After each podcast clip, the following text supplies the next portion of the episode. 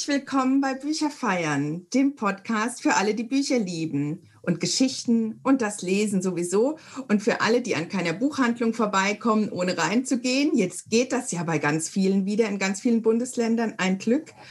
Und für alle, die einen Nachttisch voller Bücher haben und morgens gar nicht aus dem Bett kommen, weil sie erst lesen müssen. Und für alle, die heute passt es wieder besonders gut. Ich muss es echt so sagen. Ihr werdet gleich verstehen, warum. Für alle, die mit einem Koffer voller Bücher ans Meer fahren und mit zwei Koffern voller Bücher zurückkommen. Und in einem dieser Koffer sollte das Buch sein oder am besten alle drei von meinem heutigen Gast. Ich werde euch die tolle Kollegin gleich vorstellen. Mein Name ist Ursula Kollrich, kurz Usch. Ich bin hier der Host, die Gastgeberin von Bücherfeiern und ich habe eine wunderbare Kollegin heute für euch eingeladen und für mich, sie ist für mich nämlich auch ein Fest. Ich freue mich sehr, dass sie heute da ist. Es ist nämlich im doppelten Sinn eine Kollegin, nämlich einmal eine tolle Schriftstellerin und Autorin, aber auch noch eine, die im gleichen Verlag veröffentlicht wie ich. Das ist nämlich der tolle Goldmann Verlag und die Autorin heißt Maike Werkmeister. Hallo Maike, herzlich willkommen. Hallo, liebe Usch. Ich freue mich sehr, dass du mich eingeladen hast. Ich bin ja nicht nur ein großer Fan von dir, sondern auch äh, von deinem Podcast. Also war bei seit Folge 1 dabei und ja, fühle mich sehr geehrt, dass ich, äh, dass ich jetzt zu Gast sein darf. Ich freue mich auch total. Wir haben nämlich auch richtig Grund zu feiern, denn du bist frisch gebackene, wie sagt man, gebackene in dem Fall ich, ganz frische Top 10 Bestseller-Autorin. Ja! Ja! Nämlich mit deinem neuen Buch. Ich habe es auch hier liegen. Es strahlt so sehr, wie du strahlst, denn die Maike, wir wissen, ihr seht sie jetzt nicht. Wir machen das per Video, nehmen wir den Podcast mal wieder auf. Leider konnten wir uns nicht treffen. Vielleicht ja. hätten wir es irgendwie sogar geschafft, zwischen Hamburg und Bonn uns zu treffen oder hätten es möglich gemacht oder auf, vielleicht sogar auf der Leipziger Buchmesse oder wie auch immer und hätten das da eine Aufnahme gemacht. Das wäre schön gewesen. Ne? Mhm. Aber jetzt machen wir es per Video, ist auch schön und sie strahlt. Sie ist eine wirkliche Goldfrau und auch das Buch ist ein Goldbuch. Es hat nämlich, ähm, also da wirklich großes Lob an unseren Verlag, an den Goldmann Verlag. Die sind so wunderschön gestaltet, deine Bücher. Die strahlen einen ja wirklich entgegen. Und das Aktuelle heißt, der Wind singt unser Lied. Ich möchte es nicht versäumt haben, es tatsächlich den schönen Titel zu nennen. Und es, die Schrift glänzt golden und es sind auch ganz viele Goldapplikationen auf dem Buch. Es ist ein Sonnenscheinbuch. Was würdest du ja. sagen? Ja, absolut, ja. Ja, ich bin auch äh, jedes Mal wieder ganz verliebt, äh, wenn ich es irgendwo im Buchhandel äh, liegen sehe. Also auch da nochmal vielen Dank an unseren Verlag. Ich finde auch, also bei den Covern haben sie ganze Arbeit geleistet. Ich finde sie auch selber wunder wunderschön, muss ich mal so unbescheiden sagen. das ist wirklich so. Sie strahlen innen und außen. Und ähm, ja, es ist dein drittes Buch. Die anderen waren auch auf der Bestsellerliste. Es ist gar nicht dein drittes, aber es ist das dritte bei Goldmann jetzt in Serie. Ja genau. die äh, alle immer so im Frühjahr, glaube ich, auch erschienen sind. Denn genau, genau. Sommerromane, kann man sagen. Sie spielen am Meer. Man kann die natürlich ganzjährig lesen, aber im Sommer lesen die sich besonders. Deswegen ab in den Koffer, den ihr mitnehmt, zum Meer, hoffentlich ganz bald, wenn wir wieder reisen können. Schleswig-Holstein hat ja Gott sei Dank schon äh, auf. Also da sind vielleicht, da sind bestimmt schon einige, die am Strand ein Buch lesen. Hast du schon Rückmeldungen bekommen, schon von Freunden oder Bekannten, die tatsächlich am Meer es jetzt lesen? Ja, doch, doch. Meine Nachbarin hat mir gestern noch gesagt, die war tatsächlich bei St. Peter-Ording mit ihrer Familie jetzt in den Hamburger Schulferien. Das ist ja eine der Modellregionen, wo man hin konnte. Und äh, die sagte mir gestern noch, oh, ich habe es da gelesen und es war so toll, äh, vor Ort zu sein, wo es auch wirklich spielt. Und ja, hat mir ganz liebes Feedback gegeben. Und das war bestimmt jetzt auch super. Es ist tatsächlich das erste Buch, das jetzt in diese Top Ten reingerutscht ist. Ja. Hattest du dann auch gepostet, wie alle so, ja, und total gefreut. ja. ja, also das ist, äh, ist natürlich super. Also wie du schon sagtest, die anderen beiden waren auch Top 20, was auch schon natürlich einfach unglaublich und großartig ist. Aber ähm, ja, dass die Nummer drei es jetzt auf Platz 8 geschafft hat, das hat mich natürlich ganz besonders gefreut. Top 10 ist natürlich schon echt nochmal, uh, also da war ich schon sehr, sehr froh, habe ich mich sehr gefreut. Das glaube ich dir. Das ist auch echt ein super Erfolg. Und wenn man dann auch so sieht, drumherum, wer sich da alles so tummelt auf diesen Bestsellerlisten, ne? Mhm. und man denkt, boah, ne, das ist ja wahr. Unglaublich. Mit welchen Unglaublich. Immer wenn ich diese Liste angucke und dann taucht da mein Name auf, bin ich immer kurz so, huch, weißt du, was mache ich drin? So. Also, immer, immer noch sehr unglaublich auch für mich. Also, ist ganz toll. Das glaube ich. Auch so im Buchladen, ne? wenn man dann so vorbeigeht und denkt, so, da liegt es ja. Ja. Total, total. Auch so einfach diesen eigenen Namen so zu sehen. Ne? Ich glaube, man, da gewöhnt man sich auch, glaube ich, nicht dran. Hoffentlich nicht. Nee, ich glaube nicht. Ich immer so, wie ist das dann nach dem zehnten oder, oder manche schreiben ja irgendwie mehrere Bücher pro Jahr. Ich kann mir das gar nicht vorstellen, dass dieses schöne Gefühl aufhört. Ich glaube, das tut's nicht. Ich glaube, das bleibt aufregend. Und die meisten Autorinnen sind ja auch irgendwie von Grund auf so ein bisschen, dass sie denken, ach, diesmal, diesmal wird's nichts oder sind irgendwie so ein bisschen unsicher oder haben entweder Angst, dass man mit dem nächsten enttäuschen könnte. Also ich weiß nicht, wie es dir geht, aber die meisten Kolleginnen, die ich kenne, sind nicht, also strotzen nicht vor Selbstbewusstsein, sondern sind auch, haben auch diese unsichere Seite in sich und fragen sich immer so, ah, ist das jetzt gut genug? Vielleicht ist das Teil dessen, was sie dann erfolgreich macht. Und ich glaube, deswegen bleibt immer so diese, diese positive Anspannung und die Aufregung und dann auch die Freude. Total. Ich hatte ja gehofft, du sagst mir jetzt, es wird besser mit den Bestsellern und mit den Jahren. Aber scheinbar ist es nicht so. Mir geht es auch immer so. Ich habe jedes Mal so das Gefühl, ich starte wieder bei Null. Auch bei ja. den neuen Ideen, dass man dann erstmal so sitzt und denkt, darf ich das jetzt? Ne? Kann ja, ich das? Darf total. ich das? Und ich bin äh, seitdem beruhigt, seit ich in dem Podcast von Melanie Rabe, den ich ja schon mehrmals hier beworben habe, gehört habe, dass das tatsächlich auch einen Namen hat, das heißt Hochstapler-Syndrom. Ja. Ja, also das ist wirklich so ein psychologisches Ding, Total, ja. äh, sehr verbreitet unter Künstlerinnen und Künstlern, dass Total. man so denkt, so, äh, wann merken die denn jetzt, dass ja. ich geschrieben habe? Ne? So. Ja, das haben sogar die ganz, ganz, ganz Großen haben das, habe ich das Gefühl. Aber ich habe auch eher das Gefühl, dass diese, diese Anspannung ähm, größer wird von Buch zu Buch. Weil bei mir war es halt so, bei Sterne sieht man nur im Dunkeln, bei meinem ersten Goldmann-Roman, ähm, den habe ich quasi ja noch geschrieben, nur für mich. Also natürlich habe ich gehofft, so, ne, der wird veröffentlicht und ich habe gehofft, der findet ganz viele Leserinnen. Aber ähm, da gab es noch keinen Verlag hinter, der gewartet hat darauf. Ne? Irgendwann dann gab es einen Vertrag und dann gab es auch jemand, der auf den Rest des Manuskriptes wartete. Aber da war ja die Erwartungshaltung noch eine andere. Als das dann ein Bestseller wurde und äh, eben ganz viele Fans fand, da habe ich schon bei Buch 2 gedacht, oh Gott, jetzt musst du aber diese Erwartungen auch erfüllen. Und ich habe eher das Gefühl, dass, diese, dass das mehr wird, weil es kommen dann ja Fans hinzu und Leserinnen hinzu, die sich auf dieses Buch freuen.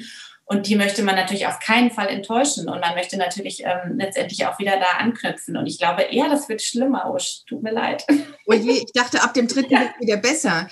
Das heißt, ja auch, das heißt ja auch, das zweite ist ganz schrecklich, weil diese mhm. ganze Unbeschwertheit und alles, was ja. man da so in dieses eine einzige, von dem man dachte, es ist vielleicht das einzige, alles, was man da so spontan reingesteckt hat, das geht so ein bisschen verloren. Und unsere Agentin hat auch gesagt beim zweiten, ja, ja, das ist so, da müsst ihr jetzt mhm. irgendwie Augen zu und durch, das muss man echt gewuppt kriegen. Das zweite ist immer das Schwierigste, aber ich dachte, beim dritten wird es besser. Wie war es bei dir jetzt beim dritten? Bei mir war, ich glaube, für mich war wirklich das dritte das Schwierigste. Ähm, und das lag aber ganz konkret an den äußeren Umständen. Ne? Ich habe angefangen, das zu schreiben letztes Jahr im Lockdown. Und ich glaube, das ist ja was, ähm, was wir auch alle jetzt äh, in dem vergangenen Jahr erlebt haben, dass einfach diese Corona-Zeit jetzt nicht die beste Zeit war, um kreativ zu sein ne? und den Kopf frei zu kriegen für neue Ideen und äh, ja, um ein Wohlfühlbuch zu schreiben, wie meine Bücher ja oft mhm. genannt werden. Ne? Also ein Buch zu schreiben, was andere Leute irgendwie glücklich hinterlässt. Äh, weil natürlich auch ich irgendwie wirklich blöde Tage hatte, ne? wie wir alle in dem letzten Jahr. Und dann war hier, waren alle zu Hause und manchmal auch alle schlecht gelaunt. Und dann musst du dich halt zurückziehen, an den Computer setzen und was Heiteres, Schönes, äh, Tiefgründiges, Gefühlvolles schreiben. Und das habe ich wirklich als große Herausforderung empfunden. Gerade so am Anfang dachte ich, oh Gott, das, das kann ich jetzt nicht. Ich habe dann zum Glück irgendwann da reingefunden in diese Geschichte, habe das auch äh, für mich so als Flucht begriffen. Ne? Also ich konnte dann selber die, diesem äh, Alltag in der Pandemie irgendwie in meiner Geschichte äh, entfliehen. Das hat mir sehr geholfen, dass ich das schreiben konnte, dann irgendwann. Und dann lief es auch. Aber der Weg dahin war für mich von allen drei Büchern bisher der härteste. Interessant, ne? Aber es lag sicher tatsächlich an diesen sehr ungewöhnlichen Herausforderungen und Gegebenheiten. Absolut, ja.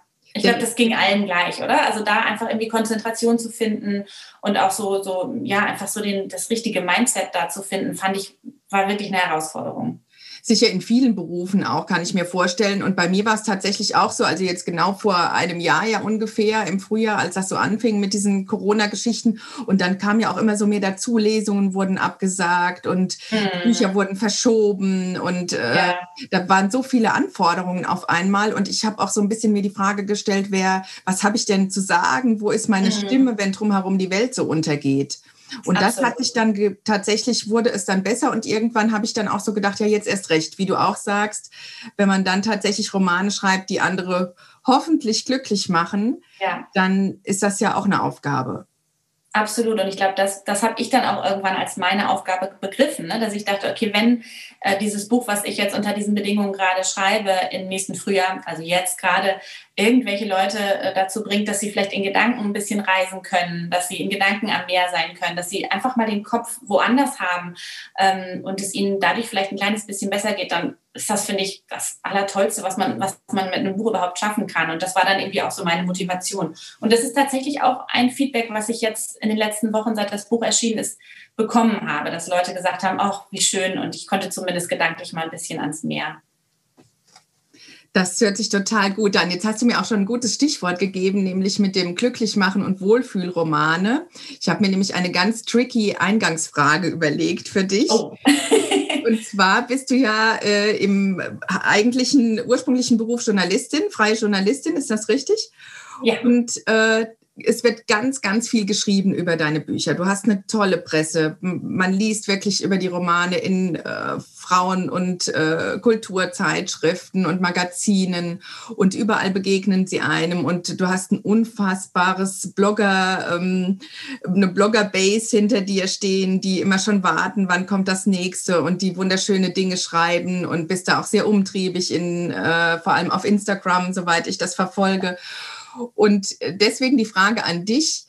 Wie würdest du selbst denn über dein Buch schreiben? Was würdest du für eine Headline dir geben? Oder ähm, wenn das für dich schwierig ist, was, über, über welche Headline würdest du dich total freuen oder freust du dich?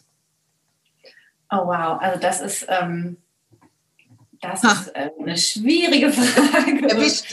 Also ich, ich glaube, ich muss, ich muss da leider echt Carla Paul zitieren, ähm, die ähm, bekannte Buchbloggerin, Buchinfluencerin, die ja. wir, äh, glaube ich, die meisten von euch kennen, die ähm, hat einen schönen Quote mir gegeben für das äh, ähm, neue Buch, der auch äh, hinten im Buchrücken steht und da steht Maike Werkmeisters Bücher machen glücklich. Und ähm, oh, ich meine, das ist wirklich, finde ich, die Latte liegt hoch bei diesem Satz, aber wenn dann nur ein bisschen von stimmt, dann, dann wäre das, würde ich mich wirklich total freuen. Also wenn man irgendwie mit einem Gefühl daraus ginge, ähm, äh, dass das positiv ist. Also ich glaube, besser als Carla das gesagt hat, ähm, kann ich es leider nicht formulieren. Das ist tatsächlich wunderschön. Ich habe es auch gelesen. Ich habe natürlich dein Buch gelesen, habe den Satz gelesen und es auch so verfolgt. Äh, und sie hat auch sowas gesagt, man spürt den Sand unter den Füßen, ne? ja, in der Art. Genau. Ja, genau. Ja. Das genau. finde ich auch ein ganz wunderschönes Bild. Ja, also es gibt noch einen Satz, ähm, den, ähm, den, über den ich mich auch sehr freuen würde, der würde aber direkt mit meiner ersten Buchvorstellung zu tun haben. Deswegen würde ich den gleich gerne im Rahmen meiner ersten Buchvorstellung verraten. Ah, okay. ja, da bin ich sehr gespannt. Das ist eigentlich eine gute Überleitung, haben wir gar nicht abgesprochen. Dann könnten wir auch loslegen. Wir unterhalten uns sicher zwischendurch auch noch über dein Schreiben, warum du schreibst, wo du schreibst, wo du liest. Es ist ja eine Lesesendung, genau. Und jetzt äh, gibt es ja eine goldene Regel in Bücherfeiern. Keine Feier ohne Getränk. Ihr wisst, ich bin ein Gastromädchen. Und deswegen haben wir uns hier zwei tolle Schalen gemacht. Blink, blink, blink. Wir machen mal blink, blink, blink. Ich erzähle gleich noch was Lustiges dazu. Du hast auch so eine schöne Sektschale. Könnt ihr es hören? Mhm. So. Diese Sendung heißt nämlich, grandioser Titel, äh, Stichwort Headline, Shampoos mit Maike Werkmeister. Finde ich auch gut. Oder? Total. Sehr guter Titel. Shampoos mit Maike Werkmeister. So, wir stoßen hier mal an. Ihr habt es ja. gehört. Prost, Usch. Wir trinken jetzt. Klar, kurze Trinkpause. Passt auf, es war nämlich sehr lustig. Ich gebe ja immer meinem Gast vor, meinen, meinen Gesprächspartnerinnen und Partnern vor, ihr dürft auswählen, mit was ihr anstoßen wollt bei mir bei Bücherfeiern. Und ihr bringt ja auch eure Bücher mit und stellt die hier vor. Und dann schrieb Maike, hm, eigentlich äh, ist mein Lieblingsgetränk oder trinke ich ganz häufig über Tag Cappuccino mit Hafermilch, aber vielleicht passt ja auch Shampoos äh, und wir stoßen auf den Bestseller an, du darfst wählen. Und deswegen hatte ich dieses Mal die Ehre zu wählen. Und was soll ich euch sagen? Es ist der Shampoos geworden. Das war nicht schwer, oder? Wir haben auch noch hier Tee und Hafermilch und alles da stehen.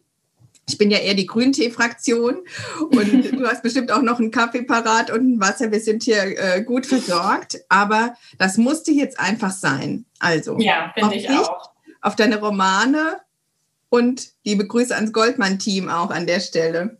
Ja, wir trinken auch auf euch, ihr lieben Prost. Genau, Prost. So, und dann fangen wir an. Und zwar mit den Büchern. Du hast ganz tolle Bücher mitgebracht und ich sage es dir, wie es ist. Ich kenne kein einziges. Also ich kenne sie, ich habe schon davon gehört. Es mhm. sagt mir auch was, aber ich habe sie alle nicht gelesen. Und deswegen freue ich mich total. Wahrscheinlich gehe ich dann auch mit einem Koffer voller Bücher raus, die ich dann mit ans Meer oder wohin auch immer nehmen kann. Und bin total gespannt, was du mitgebracht hast. Du startest, es gibt ja immer alte, neue, geliehene und blaue. Wer schon öfter mhm. reingehört hat, weiß Bescheid, ist wie bei der Hochzeit so ein bisschen. Und die Begriffe sind auch dehnbar. Was ist schon alt, was ist schon neu? Und blau ist ja alles irgendwie. ähm, und geliehen sind immer spannende Geschichten auch hinten dran. Und du startest mit deinem alten, in Anführungszeichen. Was ist dein Herzensbuch, das du mitgebracht hast? Genau, mein altes Buch ist Lucy Sullivan wird heiraten von Marion Keys. Und für mich war total klar, als du mich ähm, gefragt hast, ob ich äh, zu Gast in deinem Podcast sein will, dass ich auf jeden Fall ein Buch mitbringen muss von Marion Keys. Weil ähm, die irische Autorin seit über 20 Jahren meine absolute Lieblingsautorin ist. Also für alle, die sie noch nicht kennen, sie schreibt wirklich ganz, ganz wunderbare Romane, die ähm, ja irgendwie alles können, finde ich. Also sie sind unglaublich unterhaltsam, haben eine große Leichtigkeit, ganz viel Humor, ähm, sind sehr, sehr gefühlvoll und haben irgendwie eine Tiefe. Ähm, das, also das muss man erstmal schaffen. Ich finde wirklich, die sind alle ganz, ganz toll, diese Bücher. Und ich bin einer von Marion Keys größten Fans, würde ich sagen. Warte auf jedes neue Buch, ähm, lese die alle. Sie ist ein ganz, ganz großes äh, Vorbild für mich. Und ich habe dieses Buch äh, ausgewählt, nicht weil es mein Lieblingsbuch von ihr ist, sondern weil es eine Geschichte dazu gibt. Also ich kann mich gar nicht so richtig entscheiden, welches Buch ich von ihr am liebsten mag. In diesem geht es äh, um Lucy. Lucy ähm, lebt äh, als Single in London und hat wirklich also nur Pech in der Liebe. Und äh, eines Tages ähm, äh, geht sie mit ihren Freundinnen zu einer Wahrsagerin und die sagt ihr voraus, dass sie im gleichen Jahr noch heiraten wird. Und das ist sehr unwahrscheinlich, weil Lucy hat echt kein gutes Händchen, was Männer angeht. Und ähm, ja, daraus entspinnt sich eine sehr interessante und sehr viel tiefgründige Geschichte, als man jetzt auf den ersten Blick vielleicht meinen würde. Äh, das Buch ist von 1996 äh, in Deutschland ähm, bei Heine erschienen, äh, übersetzt von K. Schatzhauser. Und ähm, ich habe es deswegen ausgesucht, weil es ähm, mein erstes Buch war äh, von Marion Keys, was ich gelesen habe. Und ich habe durch dieses Buch diese Autorin entdeckt.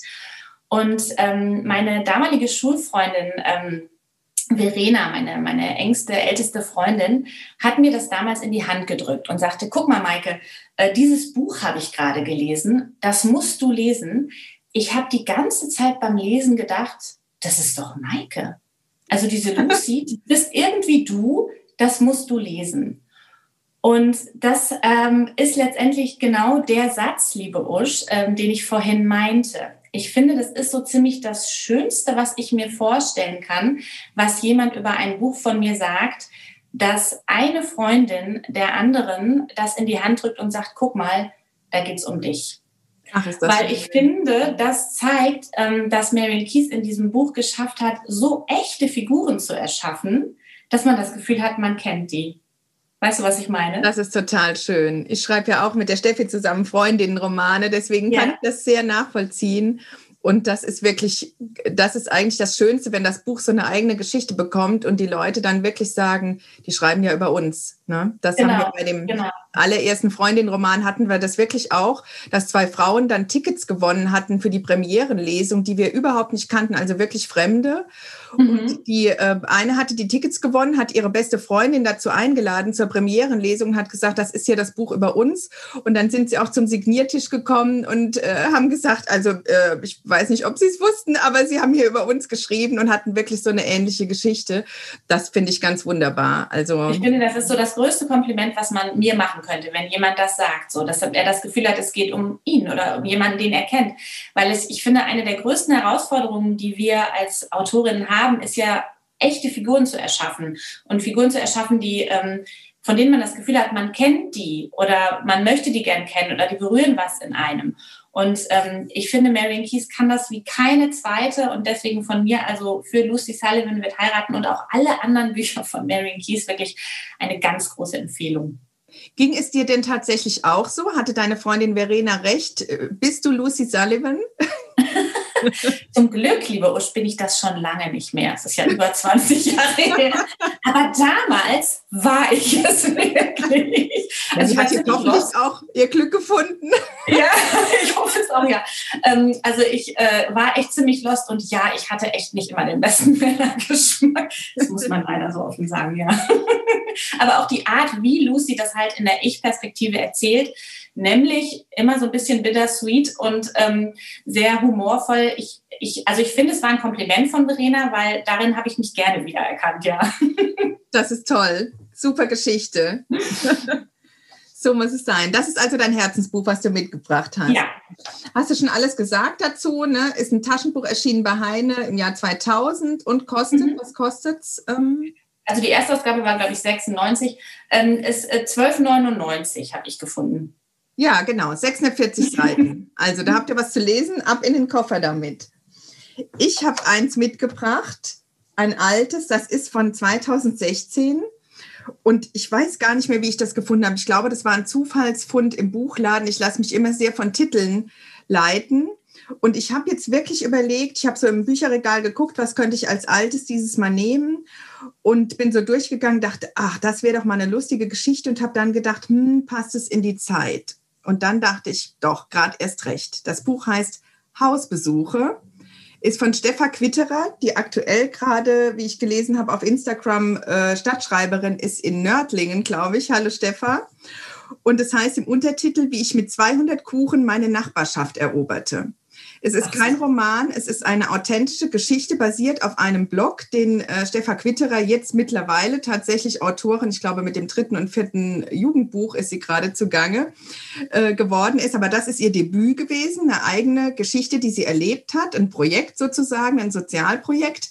Sie ist nämlich ähm, eigentlich Niederbayerin, ist irgendwie auf Umwegen, viele Reisen durch die Welt in Berlin gelandet, am Prenzlauer Berg. Wie sollte es nicht anders sein? Hat da ein Kind bekommen und saß dann da in der Elternzeit und hat festgestellt, dass sie ihre Nachbarn gar nicht kennt und dass diese ganzen Straßenzüge und Wohnblocks, dass sie jetzt weiß, dass sie zu Hause ist mit dem Kind. Sie war eigentlich zu dem Zeitpunkt Regieassistentin am Deutschen Theater, meine ich, in Berlin und äh, saß dann erstmal zu Hause in Elternzeit und wusste nicht so recht, was sie machen sollte und hat dann ein Projekt gestartet, so ein bisschen als Wette mit sich selber und mit ihrem Mann, dass sie, die eigentlich gar nicht backen kann, jeden Tag einen anderen Kuchen backt. Diese Kuchenrezepte sind auch in dem Buch, also auch abgefahrene Sachen wie spanische Vanilletorte und sowas und Schweineöhrchen und was weiß ich da drin. Sie hat jeden Tag gebacken, hat dann wie Rotkäppchen ihr Körbchen gepackt, hat da ähm, Kaffee, löslichen Kaffee reingemacht oder Kannen voll Kaffee, glaube ich, und so Teebeutelchen und Zuckerwürfel und Milch und ist dann durchs Haus gegangen und hat geklingelt bei einem Nachbarn. Und viele haben natürlich nicht geöffnet, manche haben geöffnet. Wir haben die reagiert und hat gesagt, ich habe einen Kuchen gebacken, ich möchte Sie gern zum Kaffee einladen, beziehungsweise mich selber bei Ihnen zum Kaffee einladen. Und daraus ist ein ganz, ganz, wie ich finde, zauberhaftes, wunderschönes Buch entstanden, was ja vielleicht jetzt gerade in die Zeit passt, wo wir so auf Social Distancing, blödes Wort auch, ja, äh, gekommen sind und ja, wie sie durch das Haus gegangen ist und wie sie diese Geschichten dann aufgetan hat von den Leuten. Und es ist für mich als Autorin und für dich auch tatsächlich der lebende Beweis, dass das Leben die besten Geschichten schreibt. Also quasi ja. hinter jeder Tür hätte man wieder einen eigenen Roman aufmachen können. Und es wundert mich nicht, dass sie danach das Schreiben nicht aufgegeben hat, sondern weitergemacht hat. Also Hausbesuche von Stefanie Quitterer, sie nennt sich Steffa, wie ich mit 200 Kuchen meine Nachbarschaft eroberte, erschienen im Albrecht Knaus Verlag, Klappbroschüre 1699, 240 Seiten. Eine sehr launige, kurzweilige, auch berührende Geschichte und dahinter steht ein Sozialprojekt und eigentlich ein Blog, aus dem dann dieses Buch entstanden ist, mit Kuchenrezepten, 200 Stück. Also. Hast du eins ausprobiert schon? Ich habe es nicht gemacht. Ich bin tatsächlich wie Stefan Quitterer keine Bäckerin.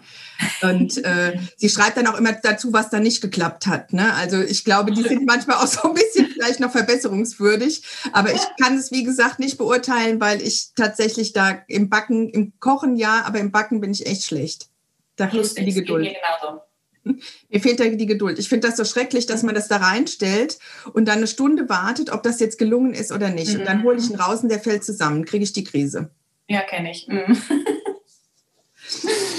Ja, dann sind wir schon bei der nächsten Kategorie, das sind die neuen Bücher. Ja, die neuen Bücher. Ähm, da habe ich mitgebracht Gespenster von Dolly Alderton.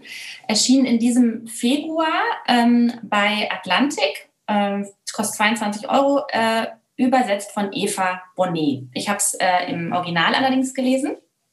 Ähm, und äh, das ist für mich, also Dolly Alderton ist für mich so die Neuentdeckung des Jahres. Ich habe dann direkt auch ähm, ihr erstes Buch gekauft, was eine, ähm, ein autobiografisches Memoir ist, heißt Alles, was ich weiß über die Liebe, ähm, das äh, mir auch super gut gefallen hat. Und also Dolly Alderton ist, finde ich, eine ganz spannende neue Stimme. Äh, die schreibt wirklich sehr, ja, unglaublich wahrhaftig, finde ich. Auch teilweise, ähm, ja, also auf eine Art und Weise wahrhaftig, dass es ein bisschen wehtut. Also dieses Buch ist kein Wohlfühlbuch. Also das mal direkt äh, als Warnung. Ähm, in äh, Gespenster geht es um äh, Nina, ähm, eine ähm, junge Frau, die äh, sich verliebt zu Anfang des Buches in einen Mann, der sie dann irgendwann im Laufe der Handlung ghostet. Es geht aber wirklich um sehr, sehr viel mehr als das. Also ich finde, es ist ein sehr treffendes Porträt über Dating in heutigen Zeiten, also über Tinder und Online-Dating und was für Herausforderungen Menschen, die heute jemanden kennenlernen wollen, haben. Auf wirklich schonungslos ehrliche Art und Weise porträtiert Dolly Alderton das. Es geht um Frauenfreundschaften und es geht auch darum, wie ähm, wir, wenn wir erwachsen werden, ähm, ja, wie unser Verhältnis zu den eigenen Eltern sich verändert. Also ganz, ganz viele ganz tolle Themen und auf eine sehr eigene, wirklich schonungslos offene Art und Weise erzählt. Ich kann es wirklich wärmstens empfehlen. Es hat mich sehr, sehr gut unterhalten und auch wirklich ja, ähm, angeregt zu, zu, zu neuen Sichtweisen über diese Themen. Und ich glaube, dass Dolly Alderton wirklich auf dem Weg ist, so eine Karriere wie Marion Keys hinzulegen. Ich glaube, die wird in 20 Jahren werden Menschen in Podcasts, wenn es das dann noch gibt, äh, über die sagen, dass sie äh, auf alle neuen Bücher von ihr warten, weil das also in meinen Augen wirklich ein ganz großes Talent, einfach weil sie auch so eine besondere Art und Weise hat, die Dinge darzustellen. Also das äh, war so für mich das Buch in diesem Jahr bisher, wo ich dachte, so boah, das ähm, daran werde ich mich noch lange erinnern. Eine Entdeckung für dich. Klingt ja, total. Wie würdest du den Titel interpretieren? Was sind die Gespenster? Da geht es um dieses Ghosting, ne? Also das, ähm, das ist einfach, man hört es ah. ja immer wieder, dass, dass in Zeiten halt von Tinder und Co. einfach Menschen, die du kennengelernt hast und von denen du dachtest so, oh, wir hatten jetzt ein super schönes Date oder sogar mehr, haben uns schon häufiger getroffen, der Beginn einer Beziehung und von jetzt auf gleich verschwinden die. Dass die abtauchen. Weiß, ne? Mhm. Ja, einfach, aber verschwinden, die reagieren auf keine Nachricht mehr, die sind einfach weg. Und das passiert halt der Nina in diesem Buch. Also richtig, richtig hart. Ähm, und ähm, das hat offenbar, also ich habe schon mehrfach auch was drüber gelesen, eben auch mit dieser Mentalität zu tun, die heute durch diese neue Art des Kennenlernens entsteht, dass man immer das Gefühl hat, da gibt es ja noch mehr, da gibt es vielleicht noch was Besseres. Also das, äh, es gibt so ein riesen All-You-Can-Eat-Buffet, warum mich jetzt festlegen? Und ich glaube, das sind einfach Herausforderungen, die man dann hat, wenn man jemanden kennenlernen will, die, ähm, glaube ich, du und ich in dem Alter zum Glück noch nicht hatten oder dass das auch so ein bisschen als unrealistisch empfunden wird, ne? dass vielleicht, äh, also ich habe jetzt tatsächlich keine Vergleiche, ich bin glücklich verheiratet hier mit Familie, du auch, dass man dann vielleicht wirklich denkt, dass stehen gar keine echten Menschen dahinter oder das Gefühl haben könnte. Ja, mhm. genau, genau. Und die Art und Weise, wie Leute sich auch online dann darstellen und ähm, vielleicht auch dann ja immer nur das Beste von sich zeigen und nicht so ehrlich ähm, zueinander sind. Und also um all diese Themen ähm, geht es in dem Buch. Und ähm, ich fand es sehr interessant, wie sie das aufbereitet hat. Sehr spannendes Romanthema tatsächlich ja. auch. Ja, gute Idee. ja, ich habe was Lustiges mitgebracht als Neues. Und zwar, vielleicht kennst du es auch, auch Spiegel Bestsellerliste, bin ich durch Zufall drauf gestoßen. Ich bin, muss ich dazu sagen, ich habe komischerweise heute die männlichen Autoren dabei, in Anführungszeichen. Ich lese viel häufiger Bücher von Frauen, von Autorinnen. Ich lese so gut wie keine Krimis. Und das ist jetzt ein Buch von einem Mann und ein Krimi, aber ein lustiger Krimi. Er heißt Miss Merkel Mord in der Uckermark von David Savier, wird es, glaube ich, ausgesprochen. Äh, falls es falsch ist, bitte äh, zu entschuldigen. Ein ganz, ganz lustiger, wirklich lesenswerter Roman, erschienen bei Kindler, broschiert jetzt im März 2021, 320 Seiten. Kostet 16 Euro. Es lohnt sich tatsächlich, ich würde sogar dazu sagen, es lohnt sich, den zusammenzulesen mit jemandem. Also ich, äh, wir lesen ganz viel vor immer in der Familie. Das habe ich aber immer schon gemacht. Also auch als ich mit meinem Mann damals noch Freund zu zweit war, haben wir uns immer schon ganz viel vorgelesen. Also ich ihm meistens aus Büchern, er mir aus Zeitungen, äh, so über den Frühstückstisch hinweg. Und Miss Merkel habe ich angefangen dann zu lesen und dachte, ach, das ist vielleicht was für euch für den Podcast und dann auch den Kindern vorgelesen. Und dann kam mein Mann dazu, sagte, ach, das ist ja lustig. Und dann haben die Kinder mal gelesen für uns. Und dann sagten die, auch können wir heute Abend wieder Miss Merkel lesen? Das ist ein so, eine so gute Idee. Also Miss Merkel, die Story ist einfach erzählt, aber die Idee ist, wie ich finde, grandios. Ihr kennt vielleicht David Xavier von diesen Büchern Mises Karma. Also er hatte schon mehrere Bestseller, aber Miss Merkel ist tatsächlich jetzt der erste Number One Hit und äh, auch tatsächlich, äh, weiß ich, verdient, äh, nicht verdient, kann man ja nie so sagen. Es gibt Millionen von Büchern, die es alle verdient hätten, auf diese Listen zu kommen. Aber es ist ein wirklich lustiger, launiger, äh, vergnüglicher, amüsanter Roman, der darum geht, dass Frau Merkel ja jetzt bald in Rente geht als Bundeskanzlerin und der Autor sich dann überlegt hat, was wird sie tun? Sie wird ein Haus kaufen in der Uckermark, das hat sie, glaube ich, ja schon, aber in dem, im Roman ist es so, dass sie ein Haus gekauft hat neu, dass sie sich da erstmal eingewöhnen muss und das Haus steht in Kleinfreudenstadt, fiktiver Ort und da gibt es natürlich auch Menschen, die da schon lange leben in Kleinfreudenstadt und alle möglichen sozialen Geschichten. Sie zieht da natürlich hin mit Achim Sauer, mit ihrem äh, Ehemann. Und ihr Personenschützer Mike kommt mit und ihr Hund kommt mit, der heißt lustigerweise Putin. Ihren Ehemann nennt sie immer Puffel, er nennt sie Puffeline. Mhm. irgendwie auch schön vorstellen. Und ich kann mir total vorstellen, wie dieser Autor vielleicht auch dann auch mit seiner Familie am Tisch saß oder äh, mit Freunden und die haben sich da so lustige Geschichten überlegt oder der hat gesagt, stellt euch doch mal vor, wie wäre das denn, wenn wir das und so der Merkel andichten. Denn das ist so lustig gemacht und es ist so authentisch und es könnte tatsächlich so sein. Also ähm, Angela Merkel ist dann in diesem kleinen Freudenstadt und sie überlegt sich immer so ein bisschen, sie hat ihr Mann versprochen, jetzt nach all den Jahren, dass sie mal zur Ruhe kommt und dass sie es versucht in der Provinz und dass sie diesen ganzen Berliner Zirkus jetzt wirklich mal hinter sich lassen wird. Aber so richtig entschieden ist sie da noch nicht innerlich und versucht das aber. Dann überlegt sie sich zum Beispiel, ich könnte mich mit der einen Dame anfreunden, das ist eine Obstverkäuferin und sie backt selber so gerne und dann hat sie bei der Obst gekauft. Und dann stellt sich aber hinterher raus, das ist die Kreisvorsitzende der AfD. Also war dann auch wieder nichts, konnte sie sich mit ihr nicht anfreunden. Und dann überlegt sie sich immer zwischendurch so schöne Sachen, die so eine hochpolitische Erfahrungsebene haben. Also wie zum mhm. Beispiel, sie sieht jemanden und sagt, ach ja, das ist ja eine Mischung aus Roger Moore und Norbert Röttgen. Oder ähm, äh, was ich auch total lustig fand, dass sie auch so diplomatisch mit den Menschen umgeht. Sie ist ja so analytisch, sie überlegt immer, man hört dann so ihre Gedankenwelt, kann man dann lesen. Und dann sagt sie zum Beispiel, ach, das ist ja außergewöhnlich und hat aber dann das Wort schlecht nicht hinten dran gehängt, weil sie ja aus diesen diplomatischen Kreisen gewohnt ist, dass man nicht immer alles aussprechen muss. also, oder sie sagt, oder ihr Mann ist dann immer so schlau, das ist der Schlauberger, der ist ja auch, glaube ich, mhm. promovierter äh, Chemiker. Ähm, der, der ist immer so schlau und weiß immer so kluge Sachen und dann sagt sie zu ihm, Klugscheißer sind nicht beliebt, habe ich immer schon gesagt in den Ministerkonferenzen. Also es ist so witzig. Es, dieses Buch ist wirklich gespickt von diesen witzigen Dingen, die auch so sein könnten, wenn sie vielleicht ja. so wären. Das ist so ein Was wäre wenn Buch.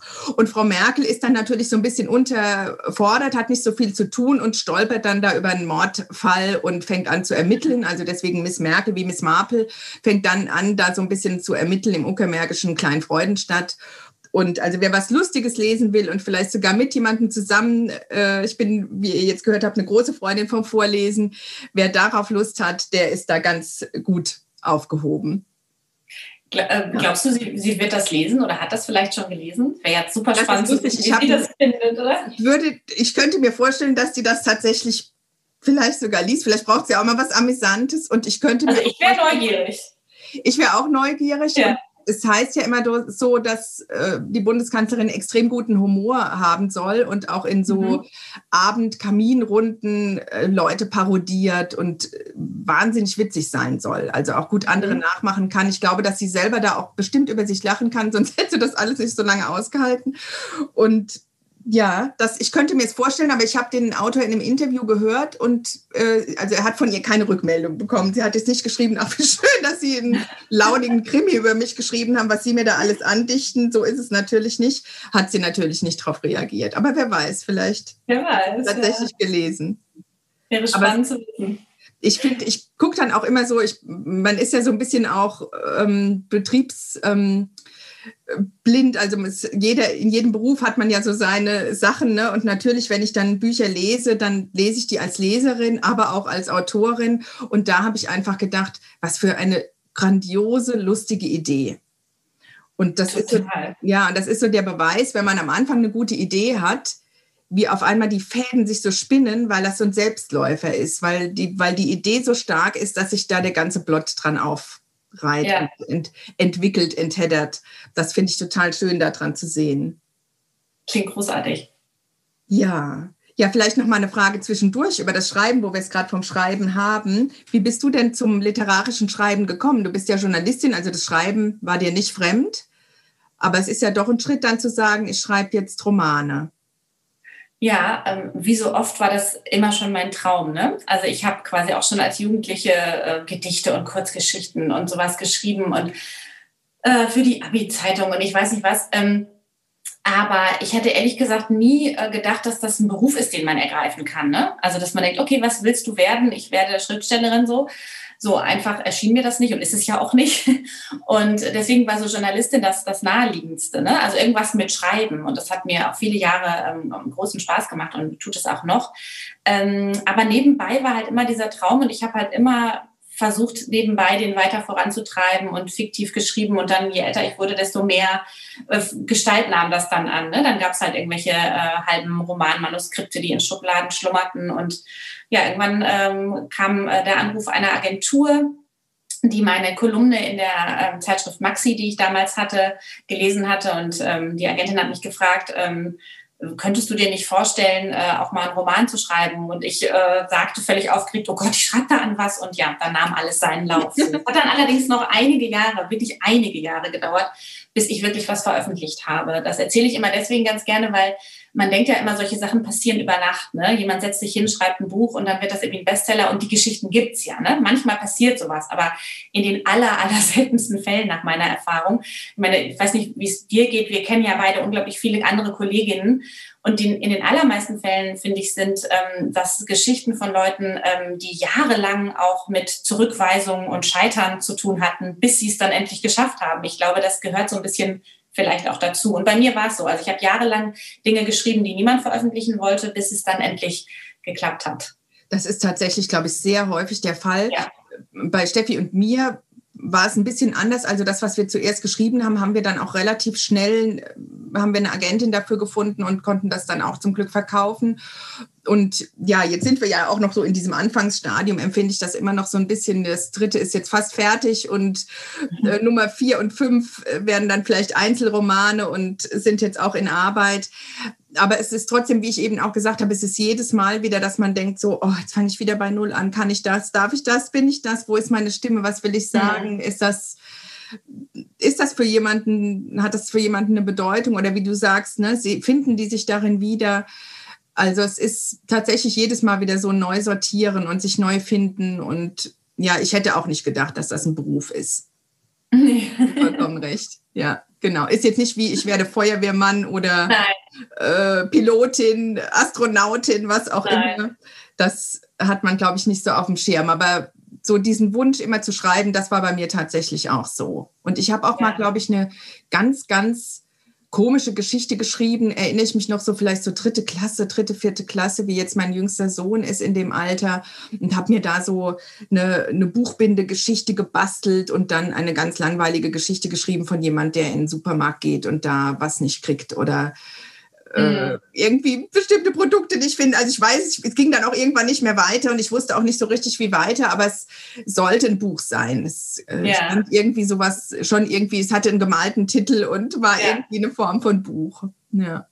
Aber ich glaube, das geht den allermeisten Menschen, die schreiben so, dass sie irgendwie das eigentlich immer schon wussten. dass sie das möchten und irgendwie auch können. Weißt du, was ich meine? Dass da irgendwas ist, was raus möchte. Und ich glaube, die meisten ähm, äh, Schriftstellerinnen, die du fragst, haben so eine Geschichte zu erzählen, dass sie schon sehr früh mal irgendwie was geschrieben haben oder, oder Ideen hatten oder Geschichten gesammelt haben oder so. Ich glaube, dass, da ist einfach was in einem und man weiß das eigentlich auch.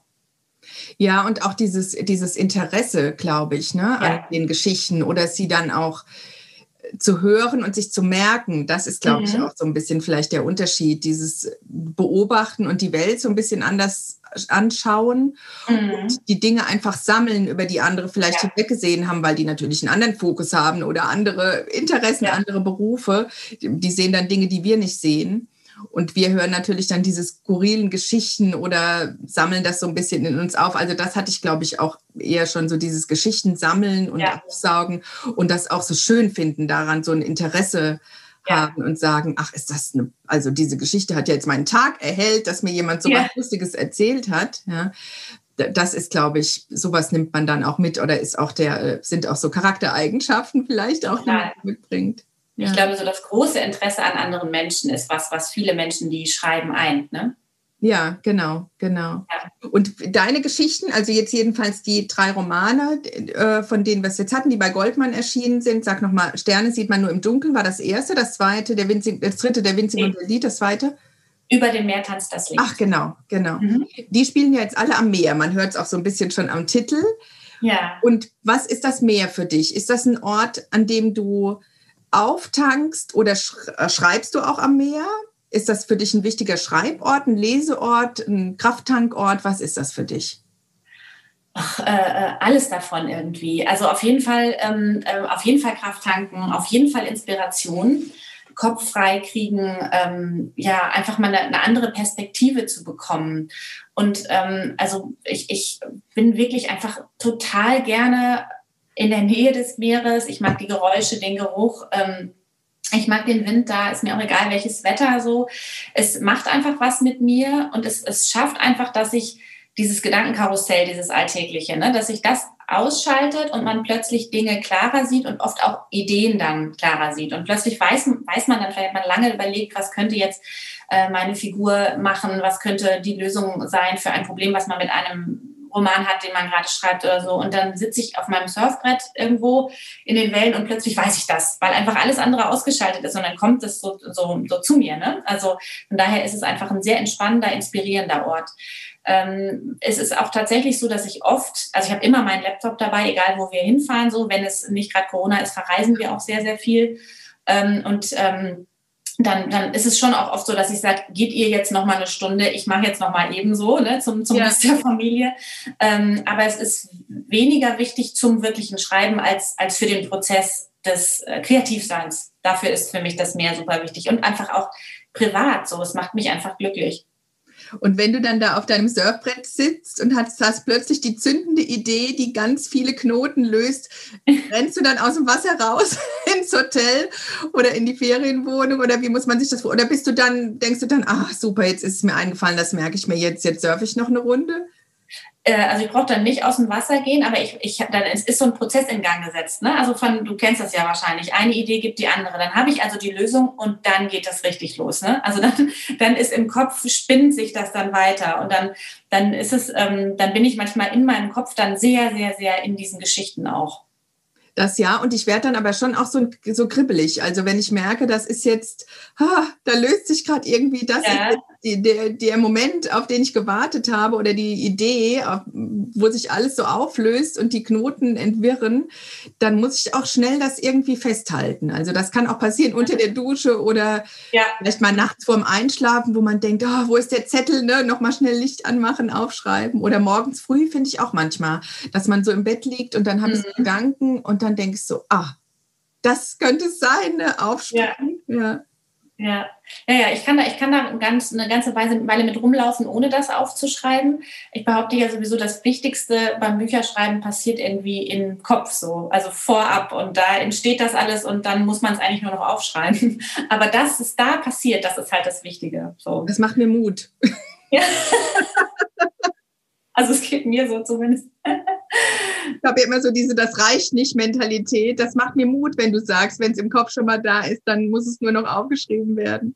Wobei das natürlich auch manchmal Trugschluss ist. Ne? Also manchmal stellt man sich Dinge ganz toll vor und man hat das Buch quasi schon geplottet im Kopf und setzt sich hin und stellt dann leider trotzdem beim Schreiben fest, das funktioniert nicht. nicht ne? Den Fall gibt es natürlich leider auch, aber oft, oft auch andersrum. Oft klappt es dann auch wirklich. Wenn man einmal so gefühlsmäßig in dieser Geschichte ist und eigentlich weiß, was man erzählen will, dann muss man es dann auch aufschreiben.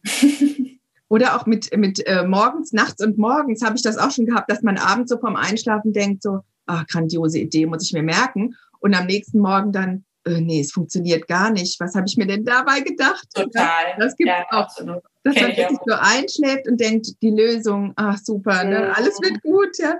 Und dann so am nächsten Tag, nee, funktioniert nicht. Ne? Nochmal von vorne neu aufrollen. Das kenne ich gut. Ja, bei den geliehenen Büchern war es vielleicht auch so. Wir wissen es nicht, was die Autorin da umgetrieben hat. Genau. Was hast du uns mitgebracht? Ja, also das Buch, was ich ähm, äh, euch mitgebracht habe, ähm, heißt Eleanor und Park, ist von Rainbow Roll, ähm, auf Deutsch bei DTV 2016 erstmals erschienen, kostet im Taschenbuch 9,95 und übersetzt ist es von Brigitte Jakobait. Ähm, dieses Buch, auf das wäre ich nie aufmerksam geworden. Ich hatte noch nie davon gehört, ehrlicherweise, obwohl es auch ein äh, internationaler Bestseller offenbar ist, aber ich kannte dieses Buch gar nicht. Ähm, es ist zu mir gekommen, weil meine Freundin Eva, die ganz bei dir in der Nähe in Köln wohnt, also von mir aus gesehen in deiner Nähe, ähm, die schickte mir ein Paket. Da war das Freundebuch ihrer Tochter drin, da sollte mein Sohn reinschreiben. Und äh, neben dem Freundebuch war da auch noch dieses Buch drin. Das hatte Eva sich ähm, antiquarisch bestellt und dann festgestellt, ui, das ist ja die englische Originalausgabe. Sie wollte es aber gerne auf Deutsch lesen und sagte dann, wusste von mir, ich lese gerne auf Englisch und hat gesagt, komm, dann kriegst du das jetzt, Maike. Und schickte mir das mit. Und ich habe es dann auch direkt gelesen und ich muss an dieser Stelle nochmal sagen, Eva, wenn du zuhörst, ganz lieben Dank, dass du es mir geschickt hast. Ich wäre nie darauf aufmerksam geworden und habe es unglaublich gerne gelesen. Ähm, in Eleanor und Park geht es ähm, um zwei Jugendliche, die ähm, jeden Morgen miteinander, nebeneinander im Bus zur Schule fahren und die beide einiges ähm, an emotionalen Schwierigkeiten in ihrem äh, persönlichen Rucksack mit sich rumtragen und die sich ineinander verlieben. Und wir sind äh, hautnah quasi dabei, wenn Eleanor und Park sich verlieben. Wir erfahren, warum die sich verlieben. Wir ähm, verlieben uns mit ihnen. Und äh, das finde ich ist einfach für mich auch als Schreiberin, du hast vorhin gesagt, wenn du ein Buch liest, du kannst natürlich auch nicht aus deiner Haut, du bist auch Autorin, du siehst das auch mit den Augen einer Autorin, so geht's mir natürlich auch. Und aus den Augen einer Autorin muss ich sagen, es ist, finde ich, mit das Schwerste, eine Geschichte zu schreiben, in der zwei Menschen sich verlieben, plausibel zu erklären, warum verlieben die sich ineinander, den, die Leserin spüren zu lassen, ähm, ähm, was sie aneinander finden und sich mit verlieben zu lassen. Das finde ich ist eine der größten äh, Kunststücke beim Schreiben, das wirklich plausibel und gefühlvoll hinzukriegen. Und ich finde, man kann das einfach nicht besser machen, als Rainbow Roll das in diesem Buch gemacht hat. Man verliebt sich wirklich mit. Es ist überhaupt keine Frage, warum das geschieht. Und es war für mich sehr inspirierend und unglaublich unterhaltsam, ähm, mich damit verlieben zu dürfen. Also eine ganz große Empfehlung von mir für Eleanor und Park. Das hört sich toll an. Sehr ist schön. übrigens ein Jugendbuch eigentlich, ne? also es geht um zwei Teenager, aber mal wieder ein, ein äh, Beispiel dafür, dass es eigentlich total egal ist, wie alt Figuren in einer Geschichte sind oder für welche Zielgruppe sie vielleicht geschrieben wurden. Also ich behaupte, in jedem Alter ist dieses Buch absolut lesenswert. Das ist schön. Ich hatte tatsächlich auch schon im Podcast, glaube ich, ein, zwei Jugendbücher und finde das auch. Also gerade in diesem Jugendbuchbereich gibt es so tolle Titel, ja. die wirklich auch so diese, ähm, vielleicht liegt es ja auch daran, dass man in dem Alter natürlich so diese existenziellen Basisprobleme und Themen des Lebens kennenlernt, wie Liebe, Abschied nehmen, erwachsen werden, sich verändern, auf den Weg machen und dass die deswegen vielleicht auch da so gut beschrieben sind in diesem Alter, weil das so die, der Anfangspunkt ist von allem. Total. Und manche Gefühle, wie zum Beispiel sich verlieben, bleiben ja auch in jedem Alter gleich. So. Genau. Und von daher finde ich, bleibt es auch so, dass man einfach total mitfühlt und genau weiß, wie es denen jetzt gerade geht. Ja. Toller Titel. Ich glaube, da werde ich auch mal reinschauen. Hört sich gut also, an. Also hat mir wirklich super gut gefallen. Kann ich dir echt super, ganz doll empfehlen. Sehr schön. Ich habe zum Stichwort auf den Weg machen ein Buch mitgebracht. Und zwar ist das eine Sammlung von persönlichen Reiseberichten. Das Buch heißt Die erste Reise, weil sie den Blick auf die Welt, das Leben und auf einen selbst verändert wie die erste Liebe. Das mhm. kommt so ganz unscheinbar daher. Ich zeige es mal dir. Das ist so ganz schön in so einem Zitronengelb oh, mit mhm. einem blauen, wie so ein Aufhängerchen ist der Titel gestaltet.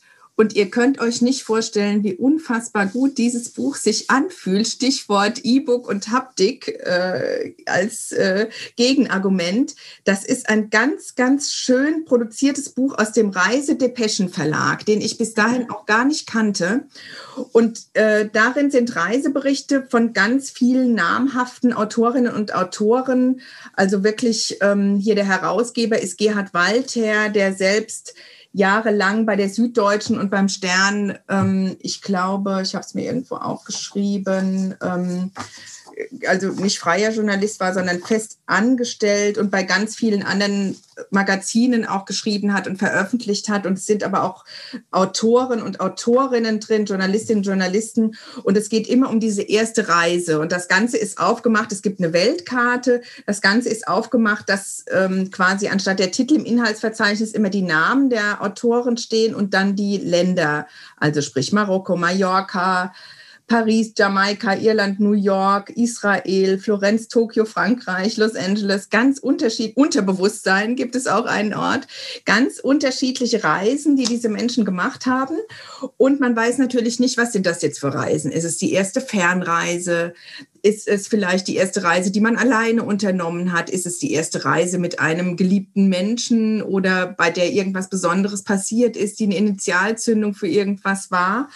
Und es gibt ein ganz schönes Vorwort von dem Herausgeber von Gerhard Walther und auch am Ende einen schönen Bericht von ihm über seine erste Reise. Und zwar war das ein Schulaufsatz, denn diese Reise hat gar nicht stattgefunden.